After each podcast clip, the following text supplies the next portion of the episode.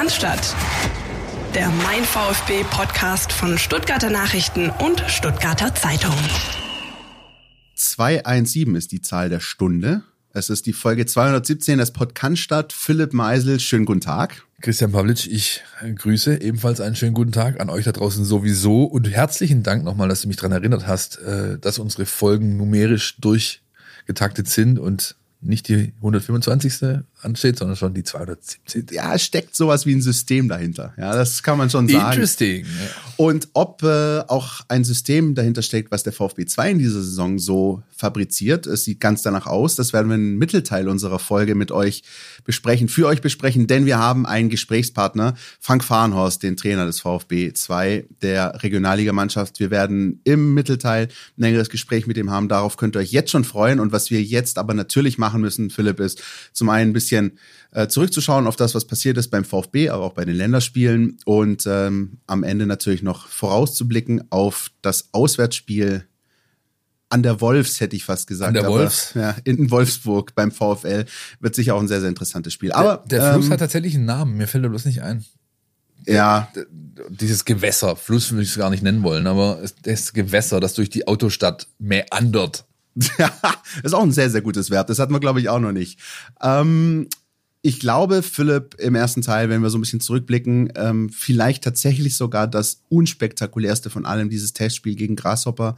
Ähm, 2-1 am Ende. Ahamada und Perea haben das Spiel gedreht zugunsten des VfB. Aber ich will jetzt nicht sagen Muster ohne Wert, aber so, es war halt ein Testspiel so mittendrin. Ne? Ja, und das in der Länderspielpause. Das heißt, es kamen U21-Spieler zum Einsatz, namentlich äh, Laupi Laubheimer und der Mathis Hoppe und schlussendlich kannst du froh sein, dass sich keiner ernsthafter verletzt hat. Bisschen Rhythmus behalten, bisschen Wettkampf gehabt.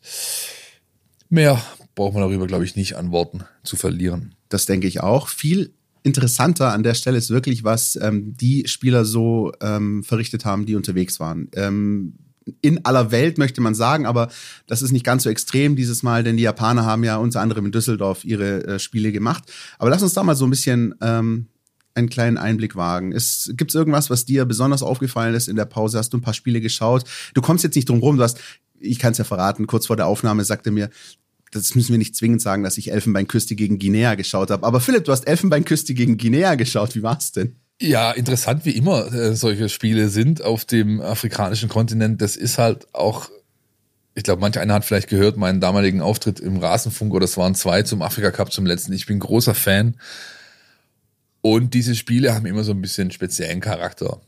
Weil es einfach, ja, wilder ist, ein Stück weit. Weniger in taktische Korsette gepresst. Ja, auch wenn die natürlich zugelegt haben im den letzten Jahrzehnten zumindest, ähm, was das Taktische angeht. Aber es ist schon ein bisschen ursprünglicherer Fußball. Mir macht das großen Spaß. Ähm, äh, Monsieur Girassi konnte leider nicht wirklich glänzen, hat zweimal 90 Minuten gespielt, auch das Spiel davor gegen Algerien. Da haben sie auch verloren. 0-1 gegen Elfenbeinküste 1 zu 3.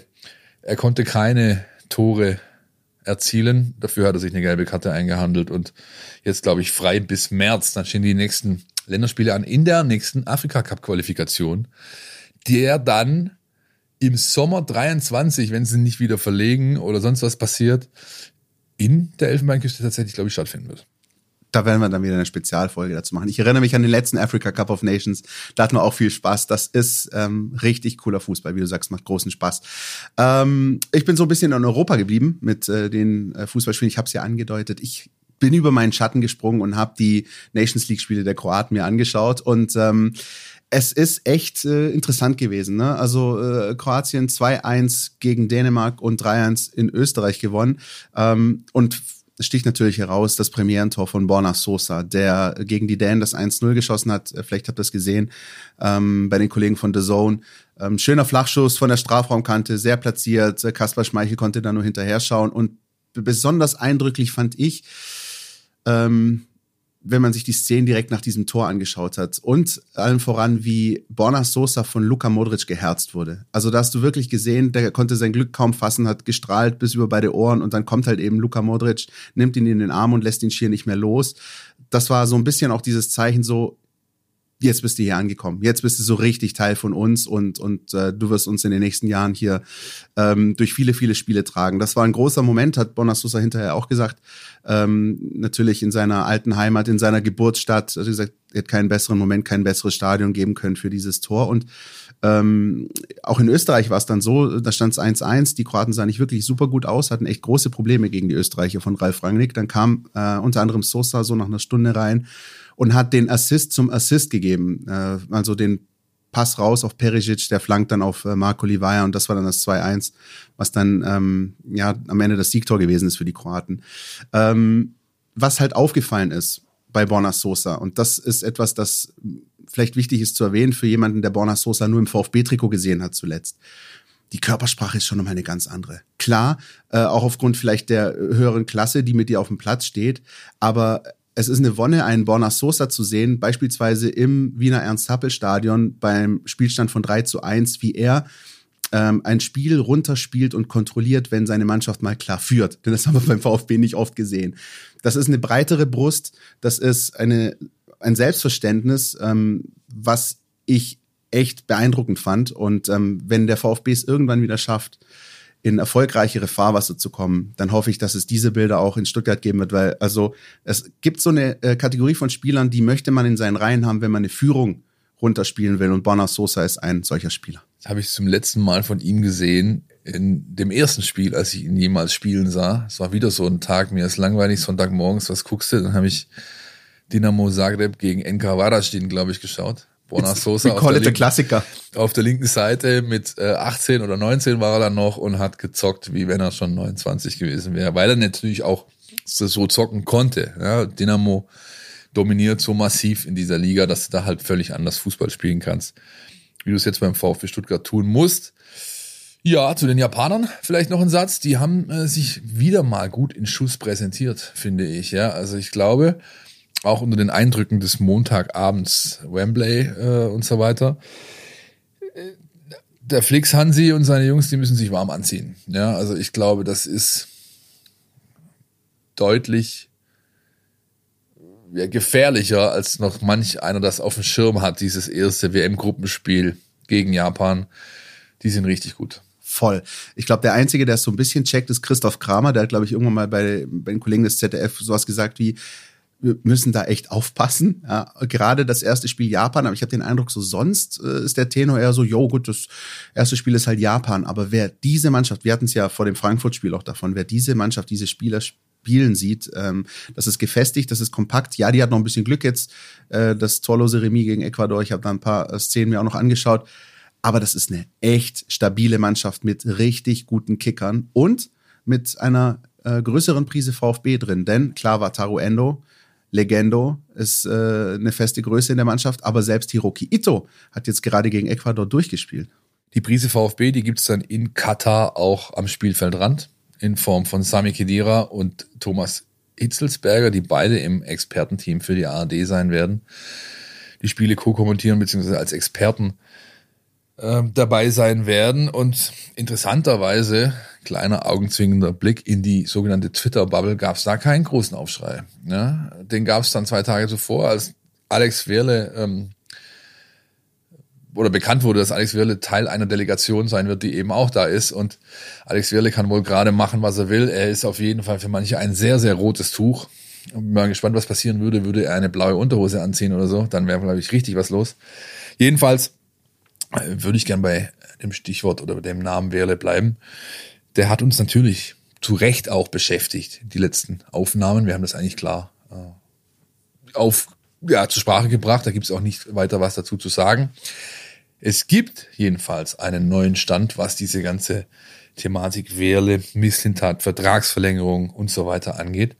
Den lest ihr bei uns in der App. Was wir euch schon verraten können an dieser Stelle ist, dass es beiderseits, also von beiden Parteien, sehr, sehr starke Bestrebungen gibt, das Ganze in ein neues, länger datiertes Arbeitsverhältnis äh, zu transferieren. Also die, die ist, äh, man ist wohl guter Dinge auf allen Seiten, dass man das hinbekommt.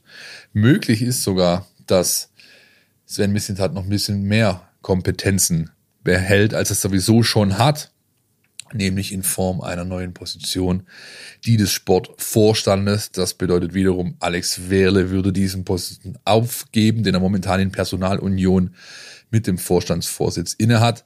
Details, mein VfB Plus, Abo holen, App öffnen, lesen, dabei sein, mitdiskutieren können. Mehr kann ich dazu nicht sagen. Das war jetzt gerade so ein bisschen was wie diese Cobra vom Vasen. Ja, wie so ein Schausteller. Ihr Jetzt noch eine Runde? Geht's los. Abschuss, Finale, Nale. Wuh, wuh, wuh. Ähm, gut, bevor wir hier abdriften, ähm, haben wir noch ein bisschen Vereinspolitik, die wir an der Stelle auch abhandeln können, Philipp, wenn wir schon dabei sind. Ganz genau genommen nicht. Man muss ja mindestens einmal am Tag klug scheißen. Ja, es ist in dem Fall AG-Politik. Sehr richtig. Während wir hier stehen am Mittwochvormittag und aufnehmen, läuft die Hauptversammlung dieser VfB Stuttgart 1893 AG. Und da geht es im Wesentlichen darum, wie man den Aufsichtsrat neu zusammenstellen, zusammenzustellen gedenkt, ist, glaube ich, richtig. Es ist so, dass fünf Sitze ähm, bleiben werden in dem neunköpfigen Gremium oder neun Positionen können vergeben werden, sagen wir so, bisher sind es sieben nur.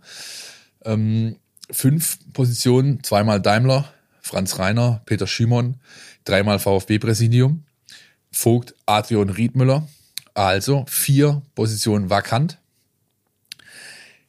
Auf diese vier Positionen sollen unter anderem zwei Frauen kommen. Absolutes Novum in der Vereinsgeschichte oder AG-Geschichte. Ähm, wird erstmals passieren.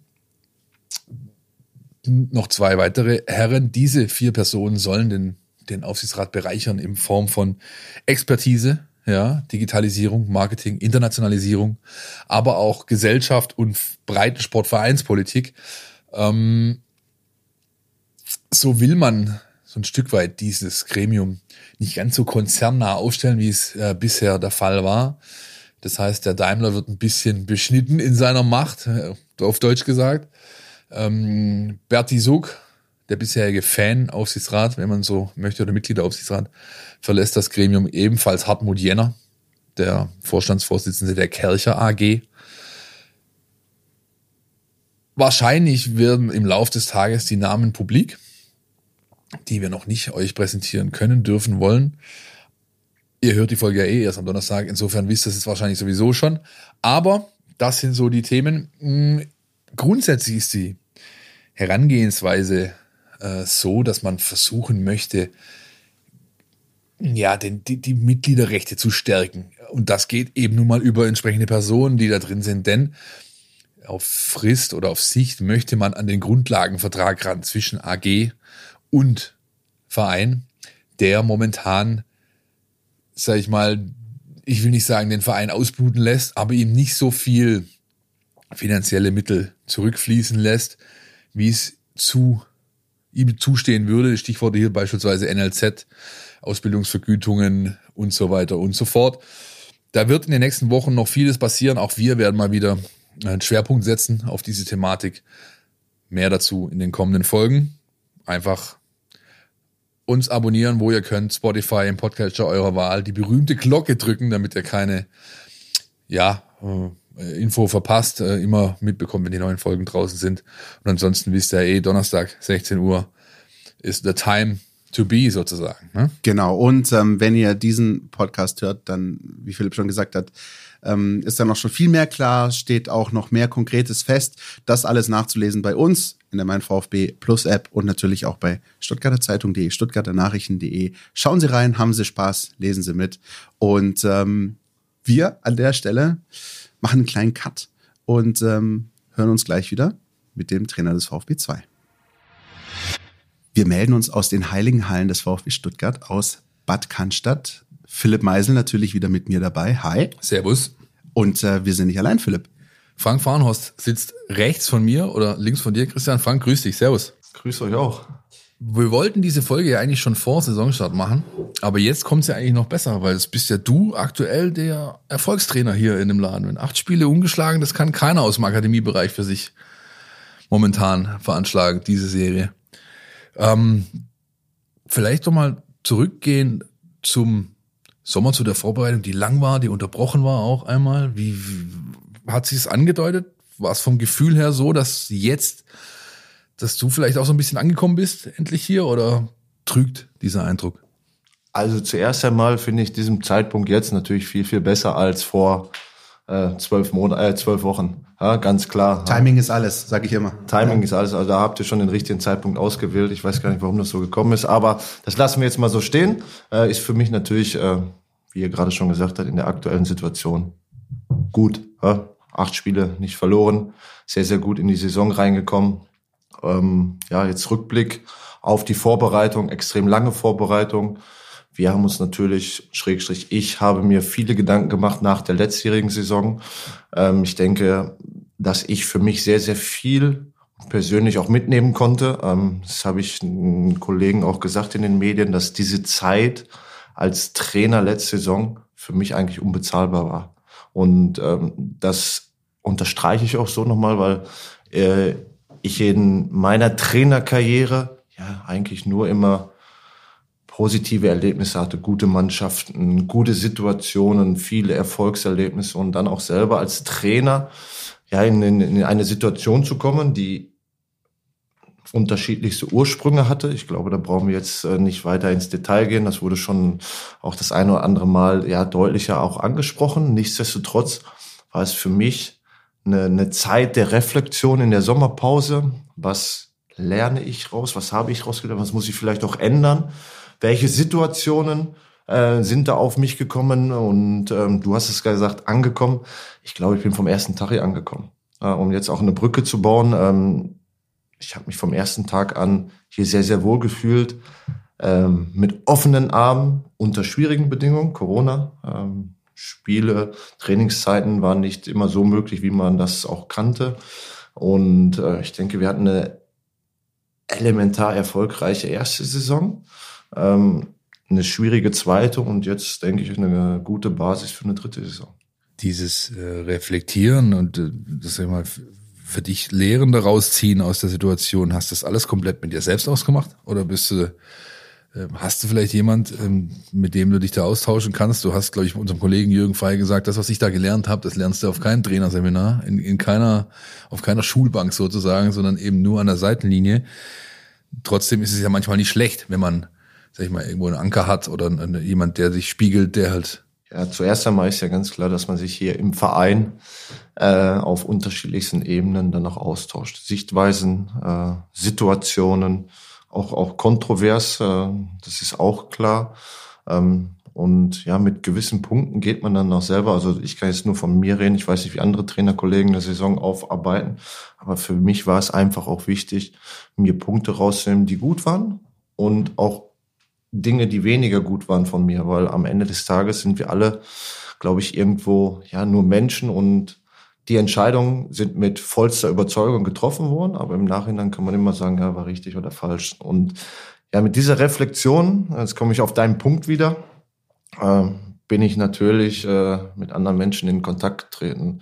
Ähm, ich finde, es ist, war für mich sehr, sehr wichtig, mit Menschen in Kontakt zu treten, die extern wenig mit dem VfB zu tun haben, sondern ja, ähm, dort losgelöst einfach mal auch Meinungen äh, nach meinen Schilderungen sagen können, beziehungsweise nach Empfinden. Und da hatte ich wirklich richtig gute Gespräche, wichtige Gespräche, ähm, das dann A für mich zu kanalisieren und B dann auch zu reflektieren und äh, ja, im Endeffekt äh, Änderungen dann auch vorzunehmen. Ähm, was uns jetzt natürlich auch auffällt, wir beleuchten ja das NLZ und vor allem euer Team ja auch ganz dezidiert, ähm, ist rein, wenn man sich die, die Spielfilme anschaut der vergangenen Partien, äh, jetzt mal vielleicht das letzte, das 1-1 mal abgesehen, aber es ist oft der Fall gewesen, dass ähm, der VfB das letzte Wort hatte. Ja? Rückstände aufgeholt, Last Minute getroffen. Ähm, ist das etwas, das man auf dem Trainingsplatz den Spielern mitgibt? Oder ist das auch so ein Mentalitätsding, wo es irgendwie so Klick gemacht hat bei dir, eurem Team und den Jungs in dieser Saison? Ja, es ist ein Punkt davon gewesen, Mentalität, Zusammenhalt, Haltung allgemein. Äh, am Ende des Tages haben wir eine Mannschaft, haben wir einen Kader, wo jeder Einzelne, bis auf die Älteren, vielleicht nochmal irgendwo einen Weg in den Profibereich gehen möchten. So, und, und am Ende des Tages, klar, sind sie dann Einzelschwimmer, weil jeder ja sein Ziel da hat. Der eine kommt ein bisschen früher, der andere ein bisschen später, der andere vielleicht auch gar nicht.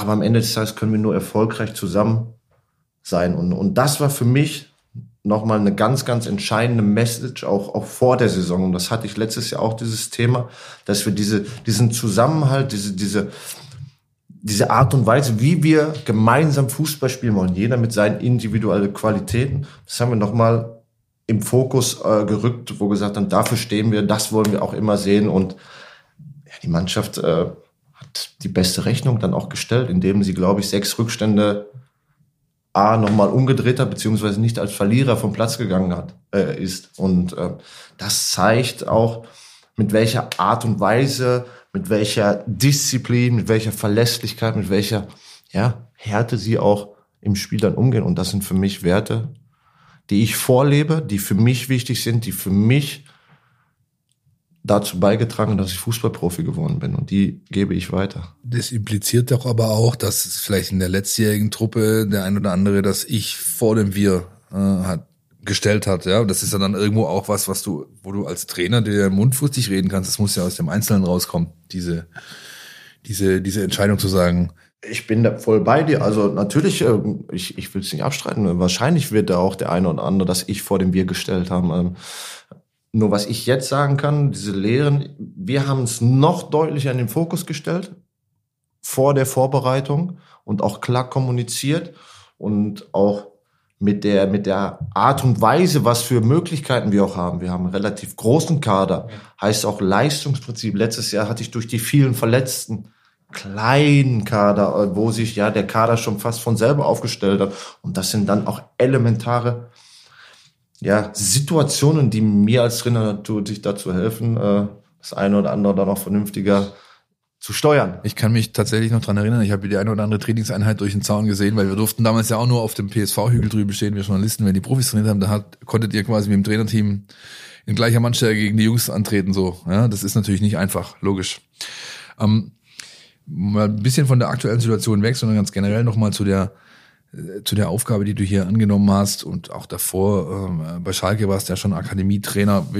Warum warum Übergangsmannschaft? Was macht den Reiz aus, die, diese, diese, diesen Jahrgang zu coachen, wo man weiß, man hat extrem hohe Fluktuationen. Du hast quasi jedes Jahr fast einen, einen, einen neuen Kader, neue Leute, muss alles von vorne beginnen. Ist es das? Ist es die Schwere oder die, die, die macht das den Reiz aus? Oder? Es war für mich erstmal wichtig, äh, mir, oder ich habe mir die Frage gestellt, Schalke, weiter in meinem Wohlfühlbereich oder möchte ich mit dem Fußballlehrer, mit meinen Qualifikationen, mit der Reife, mit der Erfahrung, die ich in Schalke erlangt habe in diesen zehn Jahren, weitere Schritte gehen? Und für mich war der Zeitpunkt gekommen, wo ich gesagt habe, ich möchte raus aus dieser Wohlfühloase, um mich auch als Trainer weiterzuentwickeln. Und was gibt es da? AU19, oder halt eine Seniorenmannschaft äh, mit Blick auf professionellen Strukturen, was nicht heißt, dass nicht im Jugendbereich das auch war, aber ich kann anders arbeiten. Ich, ich habe Verfügbarkeit 24 Stunden um die, rund um die Uhr. Ja, ich habe Trainingsgelände, ich habe erwachsene Menschen, schrägstrich jüngere Menschen, also das komplette Programm. Ich habe Situationen, die im Jugendbereich nicht so vorkommen, dass Abstellungen von oben kommen, dass es um Position geht, auch mal nach oben hin, dass es ja Möglichkeiten gibt, den Spieler oder die Spieler ja, den letzten Input mitzugeben im Bereich Profibereich. Und das war für mich ausschlaggebend. Ich, ich wollte weiter, um es jetzt mal abzurunden, ausbilden, ja. aber auf noch professionelle Art und Weise. Und dafür ist die U21, die U23, glaube ich, prädestiniert. Und Stuttgart? Ist das auch so ein Ding gewesen, das dass du dann, ich jetzt gekommen ist, ist das auch so ein Ding gewesen, dass du gesagt hast, ich brauche vielleicht oder ich möchte gern irgendwas Vergleichbares, äh, Traditionsmannschaft, wo viele, wo sich auch viele Fans dafür interessieren, was im Unterbau passiert, oder ist das für dich ähm, eine ganz nüchterne Entscheidung gewesen? Nein, Wie bist nüch nüchtern nicht, weil wenn man auf meinen Weg auch geht, für mich war damals als Spieler die U23-Amateurmannschaft, zweite Mannschaft elementar wichtig. Spielzeit.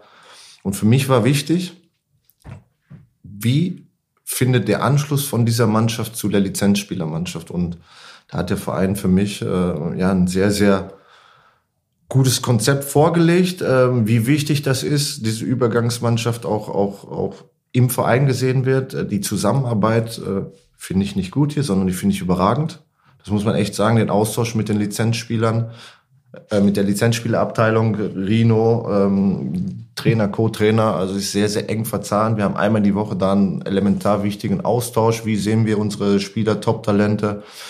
Und deswegen habe ich gesagt, das ist nicht gut, das ist wirklich richtig geil. Und das macht auch, auch diesen Reiz aus, diesen Austausch zu haben, diese Enge, diese Nähe zu haben. Und dann freut man sich natürlich auch, wenn der eine oder andere Spieler das dann auch da zeigen darf. Oder halt, ähm, auch das hatten wir ja in der Vergangenheit, dass wir dann Spiele halt woanders äh, ja, platzieren konnten, so wie Matej, Maglica jetzt, äh, St. Gallen. Und ich glaube, das ist der Reiz für mich da. Und mit den Schwaben? Also das war jetzt der Verein, aber mit den Schwaben und der Mentalität und so? Also ich muss ja ehrlich gestehen, ich bin in einer Zeit hingekommen, wo es elementar schwierig ist, soziale Kontakte zu knüpfen. Das habe ich selber gemerkt, äh, weil vieles geschlossen war die ersten zwei Jahre. Und wenn ich da mal frei habe, äh, denke ich, ist auch ein bisschen nachvollziehbar. Dann bin ich nicht hier geblieben, sondern zu meiner Familie ins Ruhrgebiet, da wo wir unsere ja, Heimat haben. Familie, auch das nochmal zur Erklärung, Frau und mein Sohn und meine Tochter sind natürlich in Bochum geblieben, da wo wir uns heimisch fühlen, wo, wo wir unsere Wurzeln ja. haben, wo sie auch ihre Wurzeln haben, weil für uns es sehr, sehr wichtig ist, diese Kinder oder meine Familie da nicht rauszuziehen, weil ihr wisst selber als Trainer, hast du eine Haltbarkeit äh, im unteren Bereich ein bisschen länger, im oberen Bereich etwas kürzer und dieser Wanderzirkus, den wollten wir nie als Familie, den werden wir auch nie als Familie haben, sondern ich als Trainer durch den Job äh, werde das dann machen und dementsprechend dann die Zeit, ja, genutzt dann auf den Heimweg. Aber jetzt ist ja alles so ein bisschen auf dem normalen Weg und jetzt habe ich ja auch gehört, dass hier ein sehr, sehr wichtiges Volks Volksfest angefangen hat. Ich war noch nicht dort, äh, aber ich habe den einen oder anderen auch in meinem Trainerteam, der mir da auch sehr, sehr gute ja, Hinweise geben kann, wie man die Schwaben dann besser kennenlernt. Der Heiko macht es, bin ich ganz sicher. Das, macht, äh, ja. Hast du jetzt gesagt, nicht ich. ähm, eine, eine Sache noch zu, äh, du hast es vorher gut, schon angerissen und gerade finde ich nochmal gut, äh, gut beschrieben, dieses, also für mich war es elementar wichtig, die zweite Mannschaft Spielzeit, ähm, weil es eben doch eher die Mehrzahl der Talente ist, die diesen Zwischenschritt eher braucht, als diejenigen, die es halt sofort schaffen aus der 19 direkt durch. Ähm, diese Erfahrung, die hast du, die lässt du in deine Arbeit einfließen. Fragen dich die Jungs noch nach sowas? Weil mein, der Altersunterschied ist ja einfach da, logisch, und sagen die, ja, was soll mir der alte Mann da jetzt erzählen? Charmant, Zeit, wie es früher war. Ja, ich weiß, Entschuldigung, aber, aber also ich kenne es ja von mir als ehemaliger Jugendtrainer in einem Amateurverein, wenn ich mit den Kids, die haben mich, die, die nehmen dich nicht mehr ernst so. Also das wird natürlich jetzt ein bisschen anders sein, weil du bist hier in einem professionellen äh, Arbeitsverhältnis und die Jungs auch. Das ist was völlig anderes irgendwo, aber ich kann mir schon vorstellen, dass es Schwierigkeiten da gibt manchmal, oder? oder? Nee, du musst nur die richtigen Argumente liefern ja. äh, und äh, das eine oder andere dann auch mal aufblitzen lassen, wo sie dann sagen, so, okay, äh, damit hätten wir jetzt nicht gerechnet. Also, ja. Nein, also es ist schon, das muss man echt sagen, ein guter Respekt und ich denke auch, und das ist für mich ein elementar wichtiger Wert, du musst eine Basis, eine Kommunikation finden, eine Nähe zu finden, ein Vertrauensverhältnis aufzubauen ja. oder aufbauen, um zu entwickeln. Weil wenn du diese Menschen nicht erreichst, ob jetzt jünger, älter oder alt, hast du keine Chance, ja. diesen Spieler zu entwickeln. Und das ist für mich eine elementare Ebene, womit ich äh, sehr, sehr viel arbeite. Und äh, ich denke, dass ich zu vielen einen richtig guten Kontakt habe und das merkt man dann auch, wenn man inhaltlich von den Spielern mal was wiederbekommt. Ja, ja, das glaube ich tatsächlich. Also das ist wirklich der Schlüssel einfach. Ja? Und wenn du das nicht schaffst, dann wird es auch für beide Seiten nicht allzu erfolgreich weitergehen. Und man hat das ja jetzt auch schon in deinen ersten Ausführungen gehört, dass du ähm, wirklich auch ja, besten, in besten Tönen über dein Team redest und, und ja, alle Bock habt. Ja, man sieht das an den Ergebnissen, man sieht das an den Leistungen. Was macht denn aus deiner Sicht das jetzige Team, das du trainierst, aus? Ist das genau dieser Zusammenhalt, dieser Wille, diese Kombination aus allem oder wie würdest du das charakterisieren? Ja, also es ist ein sehr, sehr gutes Gebilde entstanden, äh, eine gute Hierarchie, die sich gefunden hat, nicht nur auf dem Platz, sondern auch außerhalb. Das haben wir durch gewisse Maßnahmen, Rituale versucht auf den Weg zu bringen. Es ist jetzt im, im Nachgang besser umgesetzt worden, als ich mir das gedacht habe, aber es ist genau diese Richtung da eingeschlagen worden und da jetzt näher ins Detail zu gehen. Und, und ja, die, die Jungs haben einfach Bock aufeinander, sie haben Bock zu arbeiten. Das ist für mich ein elementarer Wert, dass du jeden Tag an das Maximum, was möglich ist, versuchst ranzukommen, um eine Entwicklung zu starten. Und ich glaube, das ist wie so ein, so ein Flächenbrand. Äh, wenn du dann siehst, wie sie sich vorbereiten oben oder wie sie sich nachbereiten. So, da sind zwei, drei aktiv und dann gucken vielleicht auch zwei, drei und sagen, boah, das kann ich, oder da kann ich mitmachen, da kann ich mich mit ranhängen. Und so hast du dann eine, eine richtig gute Dynamik, ähm, die die Jungs dann auch selber tragen in ihrer Kabine, in ihren Aufgaben, wo wir einfach nur ja, begleiten und minimal justieren müssen aktuell. Äh, es ist nicht selbstverständlich, es war viel Arbeit in der Vorbereitung, sie da diesen Weg A aufzeigen und ihn auch gehen zu lassen. Aber nochmal, es, es, es macht riesig Spaß und, und aktuell ist es für uns einfache Arbeit, aber auch herausfordernd, weil ihr wisst auch, in, im Erfolg, äh, wenn wir das jetzt so mal sagen, macht man auch viele Fehler und ja. dann lässt man wieder weg. Und ich glaube, die Kunst, und das habe ich den Spielern auch gesagt, ist es nicht hochzukommen, sondern oben zu bleiben. Und das ist auch Profibereich. Komme ich in diese zweite Liga, komme ich in, in die Bundesliga, dann da zu bleiben, weil ich habe das Beispiel, das habe ich Ihnen immer gesagt, ich bin Nationalspieler geworden, ich war zwei Spiele auf dem Feld, A-Nationalspieler, war bei drei weiteren dabei, aber ich konnte mich nicht halten. Und das sind vielleicht dann nochmal Erfahrungspunkte, die dann, jetzt wieder auf deine Frage vorhin zurückzukommen, Präsenz, ich habe es miterlebt und, und so ist es dann auch bei unseren Jungs so, ja, oben bleiben, aber oben halten. Was muss ich dafür tun? Wie muss ich arbeiten? Was muss ich machen? Was gehört alles dazu? Und das ist dann wieder Kommunikation, Verlässlichkeit, Disziplin und es ist eine gute Selbstregulation im Team. Manche argumentieren auch jetzt auf die bisher absolvierten Spiele, dass es jetzt nicht sag ich mal, die Top Guns aus der Liga waren, sondern eher äh, Mannschaften, die nicht ganz so.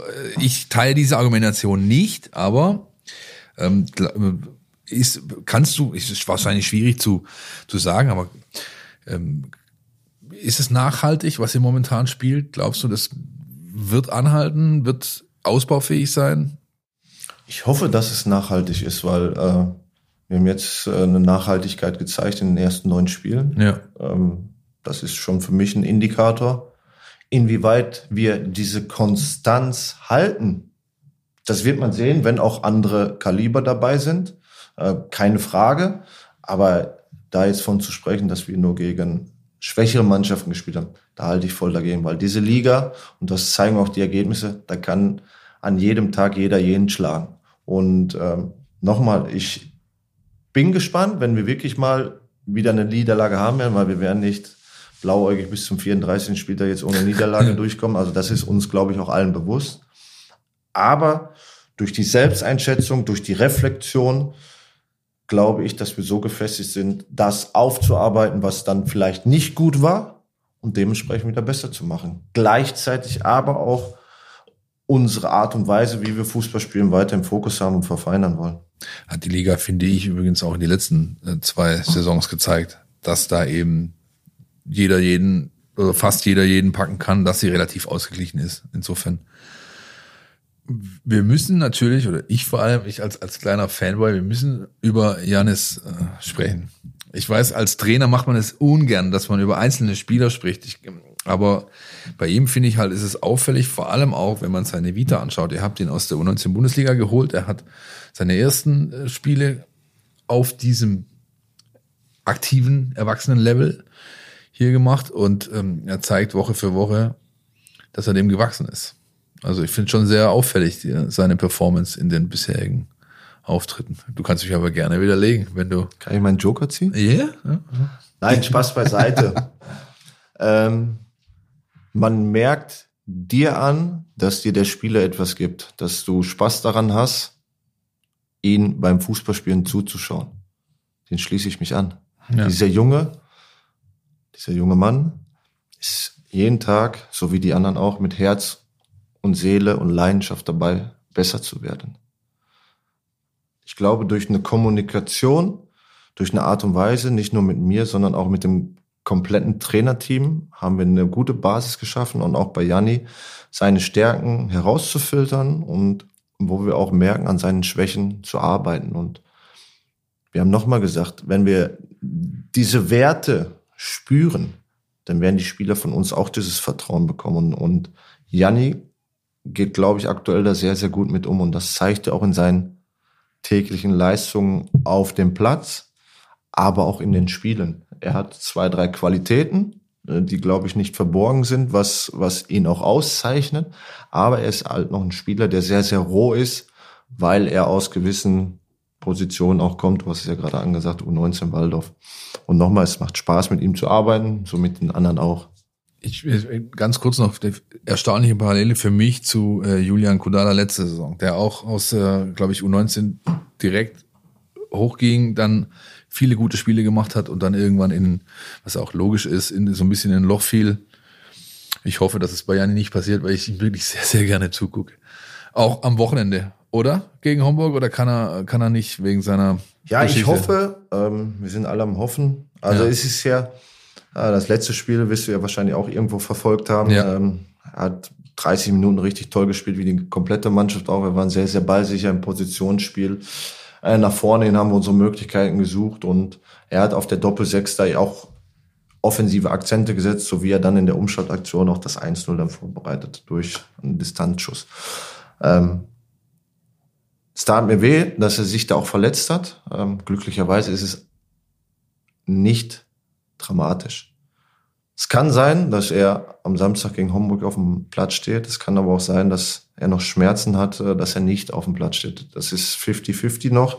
Da gibt unsere medizinische Abteilung äh, alles. Ähm, der Spieler will natürlich auch, aber auch da müssen wir dann auch mit Bedacht schauen, Sinn oder nicht Sinn, weil am Ende des Tages möchte ich ihn bis zum 34. spielt und nicht irgendwo eine Phase, so wie du schon gesagt hast, dass er dann mal wegbricht, weil wir es nicht vernünftig auskuriert haben oder nicht vernünftig damit umgegangen. Und dieses Pflichtbewusstsein, die ist für mich ganz, ganz wichtig, weil am Ende des Tages will der Spieler noch 15 Jahre spielen, wenn es gut läuft. Und nicht, weil ich jetzt am Wochenende drei Punkte haben möchte.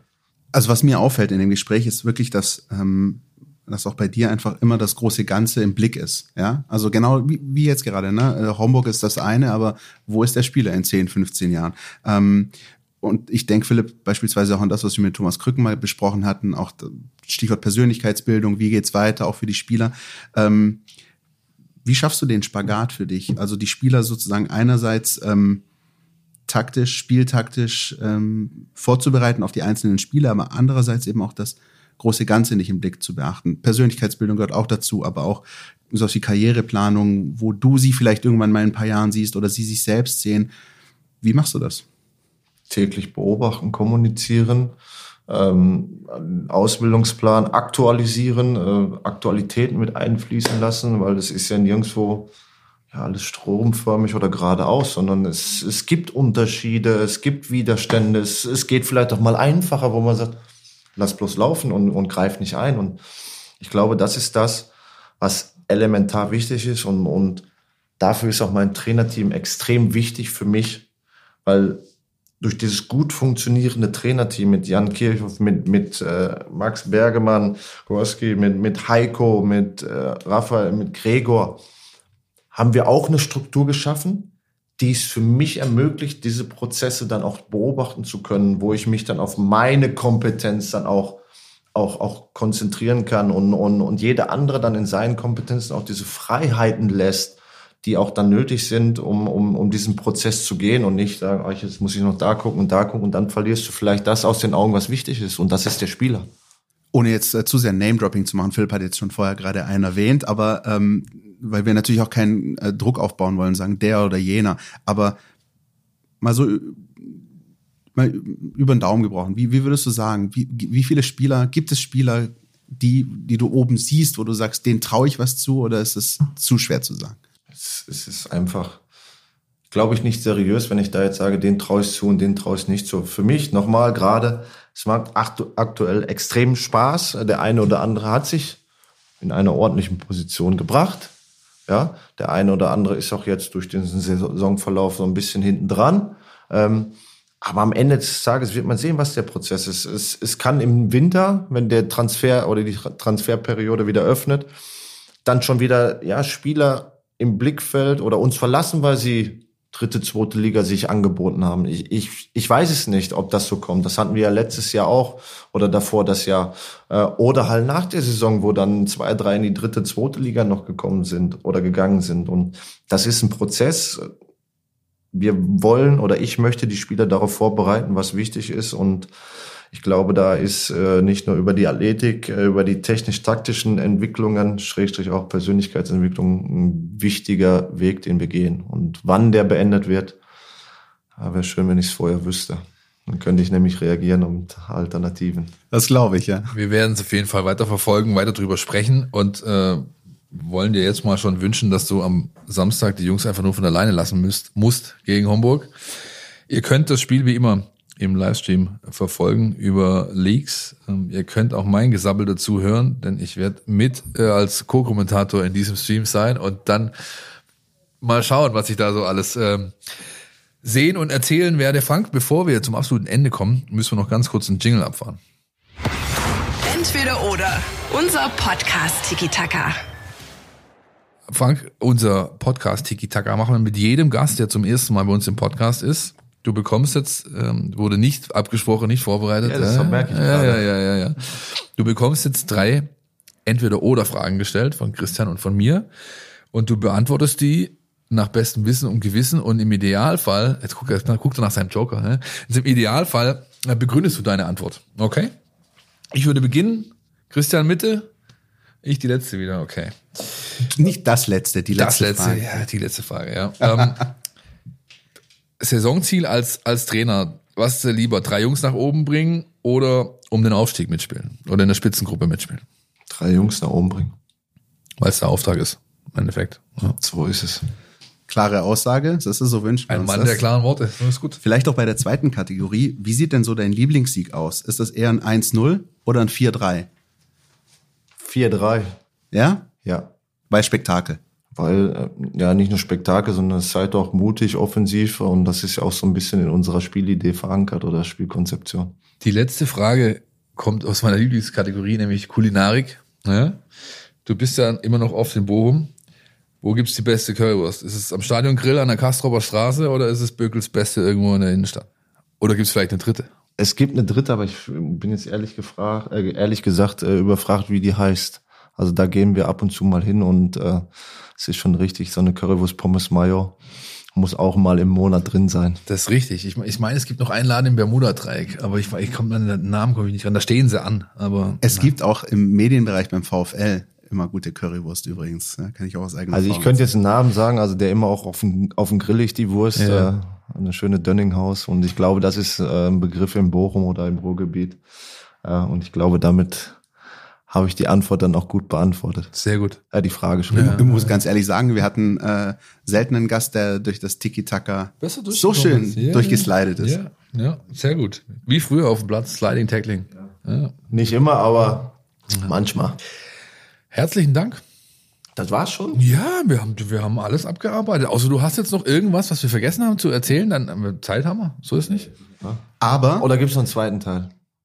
Aber es gibt, gerne es gibt einen machen. Wir- wir- das ist die Einladung, genau. die wir jetzt aussprechen. So ne? Das ist das, was wir ansonsten gerne an der Stelle machen, wenn es Spaß macht mit einem Gast. Und ich glaube, Philipp, für uns hat's großen Spaß gemacht. Nee, aber dann gerne mal Einladung äh, für eine ganze Folge mal. Dann machen wir auch die zwei Stunden, wenn du Lust hast. Ja. Und wir finden einen Laden, wo es in Stuttgart halbwegs akzeptable Currywurst gibt, da gehen wir danach hin. So, oder ich lerne die Leute im Schwarmlände besser kennen. Hat mich gefreut, Dankeschön. Ebenfalls, danke. Du willst nicht nur jede Woche den Podcast hören, sondern zu jeder Zeit voll über den VfB Stuttgart informiert sein? Mit dem Mein VfB Plus Abo bleibst du immer auf Ballhöhe. Erhalte Zugriff auf das Matchcenter, Live-Ticker, multimediale Inhalte und vieles mehr. Jetzt die Mein VfB App runterladen und das Abo vier Wochen kostenlos testen. Verfügbar im Apple App Store und im Google Play Store. Endlich mal ein frischer Werbeblock. Dem aufmerksamen Zuhörer wird's aufgefallen sein. Und wie immer nach dem Werbeblock gehen wir weiter zu den NLZ News. Neues von den Nachwuchsmannschaften. Christian, wir hatten ja eigentlich gerade schon so einen großen NLZ-Part mit Frank. Äh, jetzt müssen wir aber doch noch ein paar Sachen, sag ich mal, im Meldungscharakter hinterher schieben. Was ist los bei den Damen, bei der U19, bei der U17? Go. Die Damen haben verloren. Erste Niederlage der Saison äh, in Freiburg 4-2. Das ging gleich ähm, ja nicht gut los, denn zur Pause stand schon 4-1. ähm, gegen die VfB-Frauen. Ähm, das ist nach diesem Traumstart jetzt äh, so ein erster kleiner Dämpfer, aber mit neun Punkten ist man immer noch äh, Zweite in der Tabelle und ähm, die Chance, das Ganze wieder gerade zu biegen, die hat man schon am kommenden Sonntag zu Hause, 15 Uhr, gegen den TV Deren Dingen. Und Deren Dingen, das weiß ich tatsächlich, auch wenn ich normalerweise geografisch ganz schlecht bin, das ist ein Stadtteil von Tübingen. Das heißt, die kommen dann äh, nach Stuttgart am Sonntag. Da kann ich nur meinen imaginären Hut ziehen, Christian. Das wird bestimmt so sein. Ich weiß noch dazu beizusteuern, dass das Spiel ursprünglich um 14.30 Uhr angesetzt war, eine halbe Stunde nach hinten verschoben wurde und ähm, auf dem Gelände an der Hafenbahnstraße stattfinden wird beim VfB Obertürkheim. Dort spielt nicht die U19 das VfB, die spielt normalerweise auf dem Trainingsgelände, auf dem Einser. Wo spielt denn die U19? Am Samstag spielt sie in der Ja, sag's, sag's, sag's, sag's. In der Fuggerstadt. Ja, genau, in der Fuggerstadt beim FC Augsburg, bei der A-Jugend dort. Samstag 13 Uhr. Und die Jungs von Nico Willig, die haben so ein bisschen was nachzuholen. Ja, ähm, klar, sie haben im Pokal gegen Almersbach gewonnen, 5-0. Das ist kein ja, Prüfstein, logisch. In der A-Jugend-Bundesliga aktuell nur siebter Platz. Ähm, es ist zwar noch Kontakt nach oben da, aber da ist mal wieder ein Sieg fällig. Augsburg steht auf Platz zwei Und offen ist, zumindest stand jetzt, Nico Kovac, Voice, kommen wir später noch dazu, Aufnahme, dass äh, Dennis Simon ein bisschen angeschlagen von seinen DFB-Einsätzen zurückkam, hat ein bisschen Schulterthematik, wird aber wohl am Wochenende spielen können. DFB und sonstige internationalen Einsätze hatten auch einige aus der Akademie. Das lest ihr bei uns in der App. Da gibt's eine Übersicht mit allen 17, glaube ich, Spielen, Spielern aus Profikader und Akademie, die unterwegs sind, respektive waren. Und da wird unter anderem auch erwähnt, dass ein gewisser Mike Huras ordentlich performt hat für Polen, für die U17 von Polen. Drei Spiele, drei Einsätze, vier Tore, unter anderem ein Dreierpack gegen England. Stark. Das kann man mal machen, ne? Also das ist äh, nicht ohne. Vor allem auch jeder, der ja weiß, wie das alles in den ähm, anderen europäischen Nationen so abläuft und weiß, wie viel Wert in England auf den Nachwuchs gelegt wird und gegen die mal schön drei einzuschenken, das ist jetzt nicht so schlecht. Ja, Polen gewinnt das Spiel 5-0. Äh, Huras erzielte das 2, das 3, das 4-0. Also auch nicht gerade die unwichtigsten Treffer. Ja, ja würde ich sagen, das wird man dann vielleicht auch bald bei Markus Fiedler und seiner Elf auf dem Platz sehen, die am Spielfrei am Wochenende, die U17. Huras ist nicht gesetzt in der Mannschaft, ja, ähm, kommt meist von der Bank. Markus Fiedlers Mannschaft ist Zweiter in der Liga und in der nächsten Woche können wir euch dann vielleicht ein bisschen mehr zur Mannschaft erzählen und auch sagen, wo sie dann am Wochenende spielen wird. Dann auch wieder mit den Kollegen Jarzinho Malanga und äh, Luca Preuß, die waren beide für den DFB unterwegs, DFB U17 bei einem Turnier in Duisburg, unter anderem, glaube ich, gegen Uruguay, Israel, dritte Mannschaft weiß ich nicht, gespielt. Nur ein Sieg geholt gegen Israel. Da geht's dann im Herbst, im Oktober, glaube ich, noch weiter mit der Qualifikation für die U17 EM, die meistens traditionell im Frühjahr des Folgejahres dann stattfinden wird. Aber das lässt sich sonst noch zum NLZ sagen. Wir sagen Dankeschön, 40 Jahre die Flippers. Gut, ähm, so wie kriege ich jetzt den Bogen? Das wird schwierig, das wird schwierig, äh, ja. Leider gibt's keinen Olaf, glaube ich, beim, beim VfL Wolfsburg, sonst hätte ich irgendwie damit äh, den Sprung von den Flippers zum nächsten Bundesligaspiel des VfB geschafft.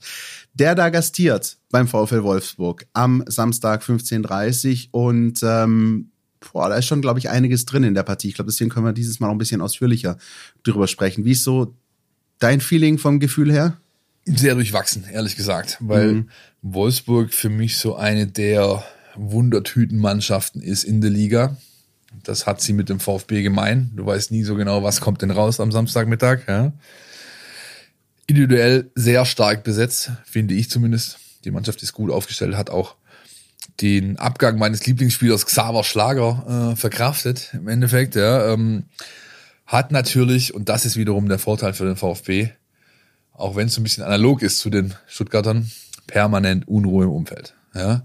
Schmatke geht, ähm, der äh, neue sportliche Leiter kommt dann bald, das ist Sebastian Schinzier Lords, falls sich einer erinnert.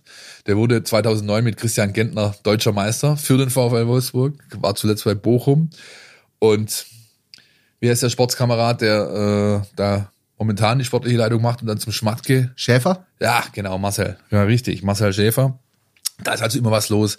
Dann ist Nico Kovac halt Nico Kovac.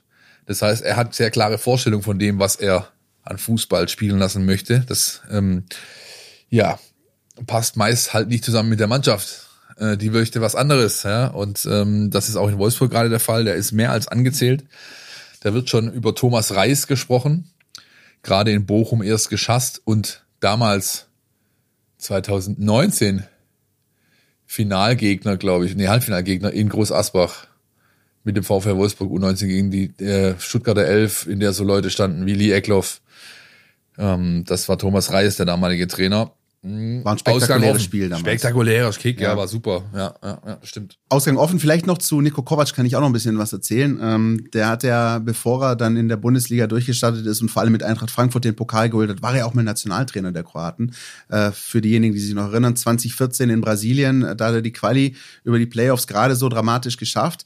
Ähm, und dann hat er sich aber auch da einfach ein bisschen verscherzt. Und das ist so ein bisschen das. Ähm, gut, wir müssen nicht über den VfL Wolfsburg reden, aber ich finde das trotzdem eine sehr interessante Gemengelage vor dem Spiel, weil Nico Kovac ähm, vielleicht sogar ein ganz guter Trainer ist, aber was er halt immer falsch macht, um das mal ganz deutlich zu sagen, oder womit er sich halt verscherzt, ist halt er nimmt sich halt so diese Größen, diese Vereinslegenden mit denen legt er sich's an. Es war in der kroatischen Nationalmannschaft, da ist er mit den Führungsspielern äh, irgendwann nicht klargekommen.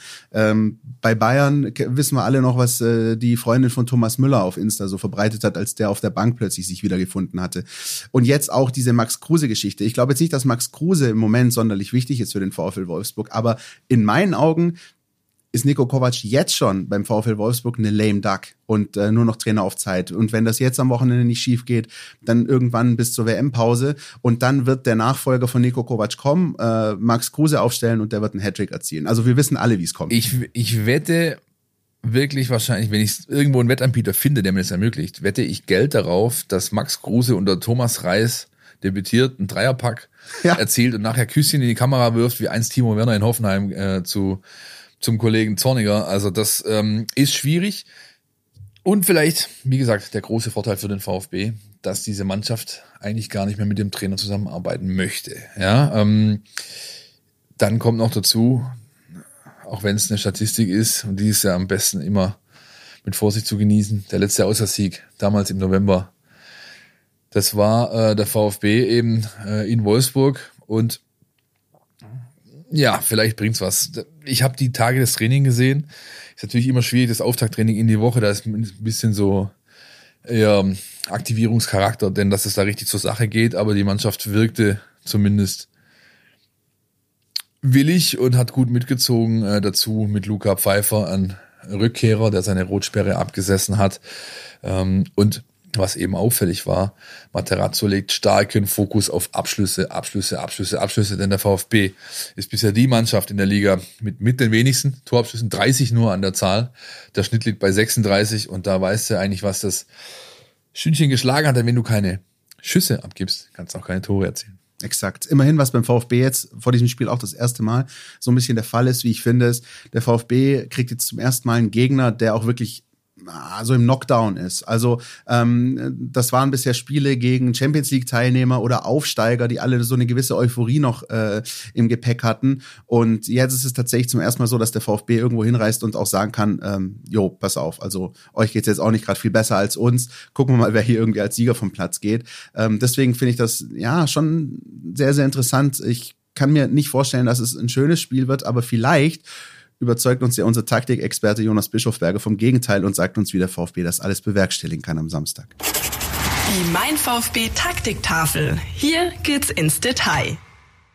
Nachdem der VfL Wolfsburg ziemlich schlecht in die Saison gestartet ist, ähm, kamen sie in den letzten beiden Partien sehr stark über Ordnung und Struktur. Und das gilt sowohl für das Ballbesitzspiel als auch für die Defensive.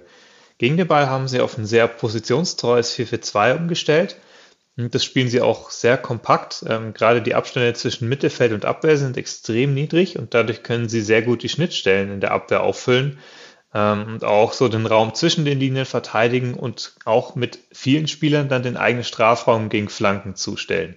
Sie sind aber tendenziell trotzdem ein bisschen anfällig über außen, weil sie nicht so viel Präsenz auf den Flügel herstellen und dann eben eher das Zentrum halten. Ähm, das könnte also eine Route sein, über die man Wolfsburg knacken kann. In der Offensive setzt Wolfsburg auf ein relativ striktes Positionsspiel, ähm, wo es sehr klare Vorgaben gibt, wie die Spieler sich auf dem Feld aufteilen sollen ähm, und wo die Räume dann auch sehr klar aufgeteilt sind. So ein bisschen Hannes Wolf Fußball. Ähm, nur waren sie damit bisher sehr wenig erfolgreich, weil sie ähm, durch ihr Positionsspiel sehr statisch auftreten und für eine Mannschaft, die ähm, dagegen einigermaßen eine richtige Struktur herstellt, ist es relativ vorhersehbar und leicht zu verteidigen. Allerdings steht Wolfsburg mit diesem Positionsspiel auch sehr stabil abgesichert. Ähm, sie haben eine geduldige Ballzirkulation, die zumindest dazu führen kann, dass sie Ballbesitz sammeln und den Gegner phasenweise einfach nicht ins Spiel kommen lassen. Und dadurch können sie tatsächlich auch ein Spiel richtig langweilig werden lassen und dadurch eben auch offen halten. Und das ist die große Aufgabe für den VfB Stuttgart, dass wenn Wolfsburg bei dieser Spielweise bleibt, dass man die gar nicht in ihre strukturierte Spielweise reinfinden lässt, sondern immer wieder für Chaos sorgt, ähm, immer wieder mal hoch anläuft, Angriffe schnell ausspielt, ähm, aber auch mal selbst Ballbesitz sammelt. Ähm, dann sollte in Wolfsburg auf jeden Fall was zu holen sein. Herzlichen Dank, Jonas, für deine Expertise. Das äh, könnte tatsächlich ein Weg sein. Vielleicht wird es aber einfach wieder nur der griechische Büffel Konstantinos Mavropanos, wie im Hinspiel, äh, Quatsch, im Hinspiel, wie damals, damals beim letzten Sieg dort. Einfach äh, das Ding mal nehmen, aus 25 in den, ins, in den Knick knüppeln, ja, und dann ein ganz, ganz wichtiges Signal senden an seine Kollegen, auch wenn Mavropanos jetzt nicht unbedingt mit allergrößtem Selbstvertrauen von der Länderspielpause zurückkommen wird. Der hat in der Nations League zwar gespielt, immer über 90, aber zum Beispiel 0 zu 1 mit Griechenland gegen Zypern verloren. Das ist natürlich, also da wirst du eigentlich an der Akropolis ähm, vom Hof gejagt für solche Geschichten. Ja, immerhin gab es jetzt am Dienstagabend noch ein 3-1 gegen Nordirland habe ich äh, gestern tatsächlich auch noch ein paar Ausschnitte gesehen, hat er durchgespielt. Also er kommt zumindest mal mit so einem kleinen Schwüngchen dann doch noch von der griechischen Nationalmannschaft hierher. Und ähm, ja, wenn wir schon bei der Personallage des VfB sind, dann lass uns da so ein bisschen äh, drauf eingehen. Äh, natürlich, ähm, wir haben schon angesprochen, Aufnahme jetzt Mittwochvormittag. Wir können noch nicht mit finaler Gewissheit sagen, in welchem Zustand, in welcher Verfassung ähm, die Nationalspieler zurückgekehrt sind. Ähm, aber so ein paar Eindrücke hast du ja auch schon vom Wochenbeginn. Ja, man kann zum Beispiel sagen, dass Serhu Girassi ähm, äh, eine Monsterrückreise hat. Äh, ja. ja, aus der Elfenbeinküste hierher. Der kommt wahrscheinlich, wenn er kommt, äh, am Donnerstag Vormittag an, also heute, wenn ihr diese Sendung hört. Der wird dann vielleicht ein bisschen auf dem Ergometer ähm, strampeln und am Freitag das Abschlusstraining mitmachen. Das ist das Maximum. Ja. ja. Andererseits, äh, ich habe ihn vorhin schon erwähnt, Luca Pfeiffer ist wieder eine Option. Für mich auch so ein bisschen der Player to watch, denn ich glaube, er hat was gut zu machen. Er war richtig gut drauf in der Trainingseinheit, die ich gesehen habe, hat danach noch mit äh, Fabi Bredlow, Flo Müller und äh, Kalle Stenzel ähm, so Lattenschussgeschichten gemacht, noch ewig danach draußen geblieben. Also die hatten viel Spaß, waren auch beim Höfliswetz äh, zusammen, Kalle und er diese Tage. Und ich glaube, er ist zumindest für ein paar Minuten vorne als Brecher, als Neuner, als Zentrumsstürmer gut und für mich so ein bisschen der, auf den es ankommt. Dazu hat ähm, der Trainer, das hat sich ja auch schon bei einem Spiel gegen Zürich gezeigt, ein bisschen mehr Optionen mehr. Äh, äh, wieder im, im, im Mittelfeld, Koulibaly beispielsweise ist fit, kann eingesetzt werden. Auch Narte hat große Umfänge trainiert, dürfte auch bald wieder im Kader auftauchen. Dazu hat man mit Eckloff und Mio zwei Jungs, die es richtig gut machen gerade, die du immer bringen kannst, die immer noch mal so ein ja, so einen frischen Wind irgendwie reinbringen. Und ja, vielleicht, vielleicht vermag der VfB in der Autostadt seinen ersten Sieg dieses Jahres, äh, dieses, dieser Saison einzufahren. Ich glaube, worauf es vor allem auch ankommen wird, wir haben es bei Jonas schon anklingen gehört, aber tatsächlich sich so ein bisschen diese Kontrolle im Mittelfeld auch wieder zurückzuholen. Das ist was, was gegen Eintracht Frankfurt komplett in die Binsen ging. Und das brauchst du. Und deswegen auch viele Spieler, die du gerade auch aufgezählt hast, nicht nur die üblichen Verdächtigen, äh, Endo Karasor, ähm, Ahamada, sondern halt eben dann möglicherweise auch im weiteren Verlauf ähm, ein Egloff, ein ähm, Mio, die, die da möglicherweise noch Würze reinbringen können in das Spiel. Gerade von Jägerlof könnte ich mir beispielsweise da was vorstellen, wenn das Spiel spitz auf Knopf steht. Er kommt da möglicherweise im zweiten Durchgang ähm, und, und liefert noch den einen Impuls wie in München in der 90. Minute. Das, das halte ich nicht für unwahrscheinlich. Würzig ist das Wort, das mir gerade gefehlt hat. Deswegen bin ich zum frischen Wind abgedriftet. Aber sehr, sehr gut, Christian. Ja, vielleicht ist auch er der Spieler, der dann so diesen berühmten Stempel der ganzen Geschichte aufdrückt und dann das Duell gewinnt gegen meinen Player to Watch auf der Gegenseite. Das ist Patrick Wimmer, Ex-Bielefeld, jetzt Wolfsburg, hat sich die Woche im Training verletzt, wird wahrscheinlich vielleicht gar nicht spielen können, wer weiß.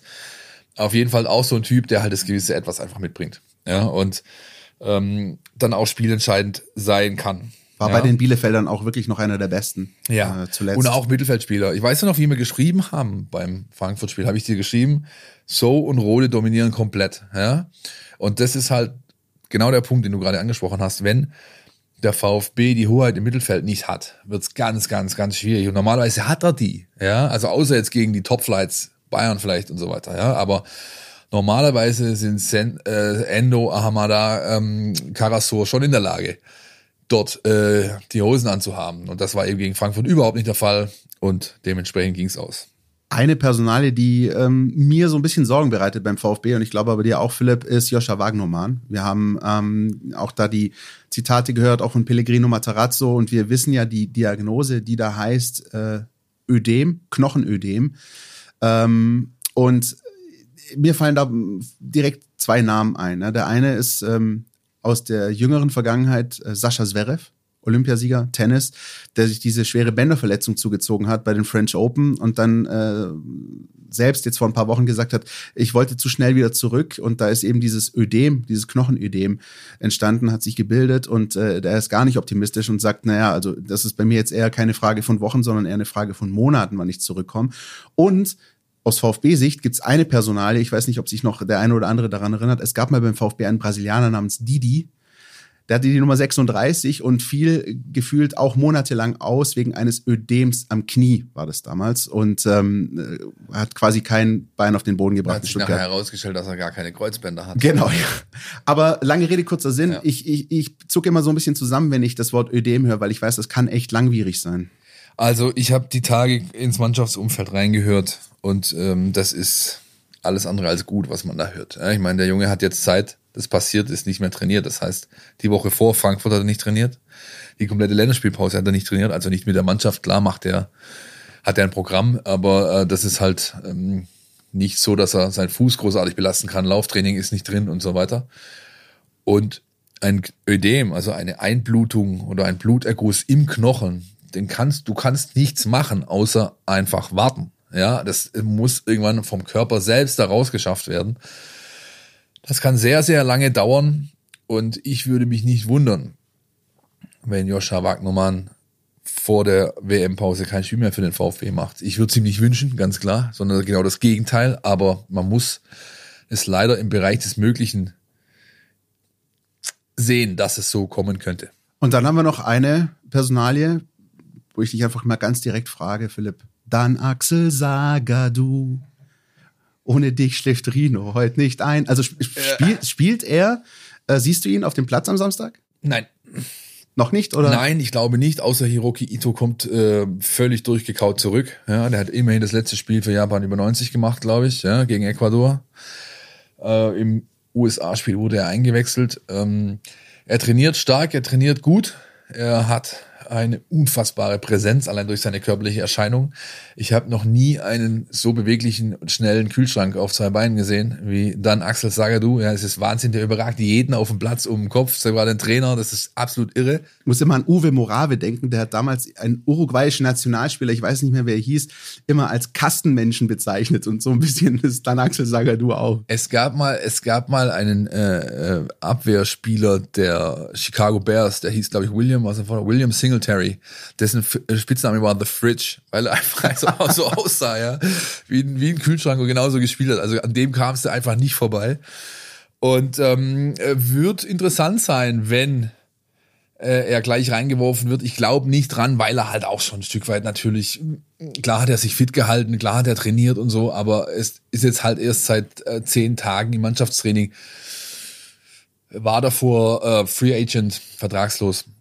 Muss man abwarten. Wäre natürlich eine, eine schöne Überraschung, vielleicht auch für den Gegner, wenn da plötzlich äh, dann Axel Sagadu Sing noch mal, Christian. Magst du noch mal? Ja? Nein, besser nicht.